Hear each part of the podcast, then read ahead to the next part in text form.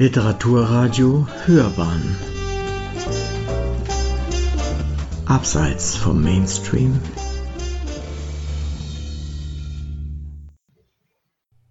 Reisen auf dem Kanapee. Der Freistaat ist voller Geschichten. Eine Rezension von Klaus Hübner. Auf nicht unbedingt notwendige Reisen sollen wir bitteschön verzichten, sagt die Obrigkeit. Wer es trotzdem nicht lassen kann, muss die Reise mühsam und sorgfältig organisieren. Notverpflegung, genug Wasser, andere anregende Getränke? Wo übernachten? Was hat zu, was hat auf, Tests, Quarantäne? Reisen war auch schon mal einfacher. Da bleibt man doch lieber gleich daheim und greift zu einem dicken Wälzer mit dem schlichten Titel Eine Reise durch Bayern. Nein, keine Hochglanzfotos, überhaupt keine Fotos. 23 gelehrte Beiträge zu einer bavaristischen Ringvorlesung an der LMU München, die im Jahr 2000 begann und im Jahr 2013 zu Ende ging verfasst von namhaften Historikern, Archivaren und Museumsleuten, 20 Männer und nur drei Frauen.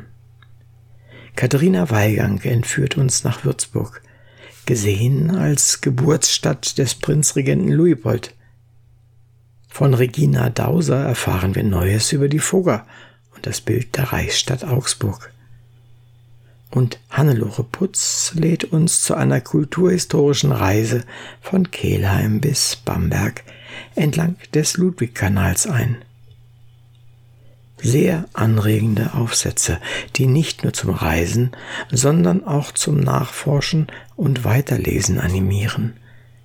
Fast 60 Seiten Anhang hat das Buch und darin finden sich zahlreiche Hinweise auf weiterführende Literatur was schon das Inhaltsverzeichnis klar macht, der Freistaat Bayern, der ja noch nicht so alt ist und dessen Territorium genau genommen erst im 20. Jahrhundert seine heutige Gestalt annahm, ist extrem vielfältig.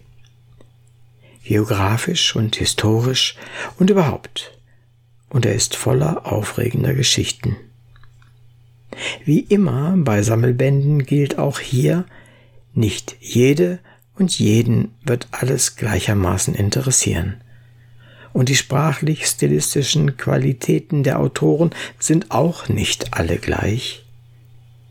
Dennoch finden sich viele spannende und lehrreiche Aufsätze, die sich auch ästhetisch gutieren lassen. Das fängt an mit Michael Stephans hinreißender Abhandlung über Scheiern, die von den Anfängen des Hauses Wittelsbach berichtet und uns dessen zahlreiche Ottos so behutsam näher bringt, dass wir den Überblick nicht verlieren. Und es endet mit Hans Michael Körners lesenswerten Betrachtungen zur Geschichte der Grenzstadt Furt im Wald. Man muss nicht alles aufzählen und bewerten, was sich dazwischen findet, nur ein paar Stichworte zum Anfachen des Reisefiebers. Berchtesgaden zwischen Bayern und Salzburg, Salz- und Salzhandel in Bad Reichenhall, die Landshuter Fürstenhochzeit von 1475 mal als ostmitteleuropäisches Großereignis präsentiert. Neuburg an der Donau als Residenz der Pfälzer Wittelsbacher samt triumphalem Auftritt der Malerei Flanderns, die moderne Bürgerstadt Nürnberg zur Dürerzeit, die protestantische Grafschaft Ortenburg bei Passau, die Jesuitenuniversität zu Dillingen und die Reorganisation des katholischen Bildungswesens in Schwaben Münnerstadt in der Gegenreformation und der Bischof Julius Echter von Mespelbrunn, die katholische Aufklärung im schwäbischen Irrsee, Bayreuth zur Zeit der Markgräfin Wilhelmine, Münster-Schwarzach und seine beiden Abteikirchen, Nördlingen im Übergang zu Bayern Gute Nacht, liebe Reichsstadt, die bis heute schmählich unterschätzte Stadt Fürth und die Frühzeit der bayerischen Industrialisierung. Heimatschutz in Bad Tölz um 1900, das Walchensee-Kraftwerk, die Oberammergauer Passionsspiele, schließlich Flossenbürg in der nördlichen Oberpfalz und der berüchtigte Obersalzberg als Lieu de Mémoire. Genug? Mehr als genug, möchte man meinen. Lesestoff für mehrere Wochen. Und wenn man dereinst mal wieder problemloser reisen kann, da muss es ja wirklich nicht gleich Teneriffa, Florida oder Thailand sein. Im Freistaat Bayern gibt's unendlich viel zu entdecken und der aufregende und abwechslungsreiche Geschichtsstoff dieser Reise durch Bayern kann dann die eigenen Entdeckungen historisieren und kontextualisieren. Wunderbar, gute Idee, diese bavarische Ringvorlesung. Wer führt sie weiter? An kompetenten Historikern, Archivarinnen und Museumsfrauen mangelt es im Freistaat nicht.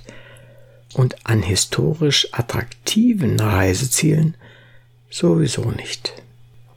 Sie hörten Reisen auf dem Kanapee. Der Freistaat ist voller Geschichten. Eine Rezension von Klaus Hübner. Es las Uwe Kulnig.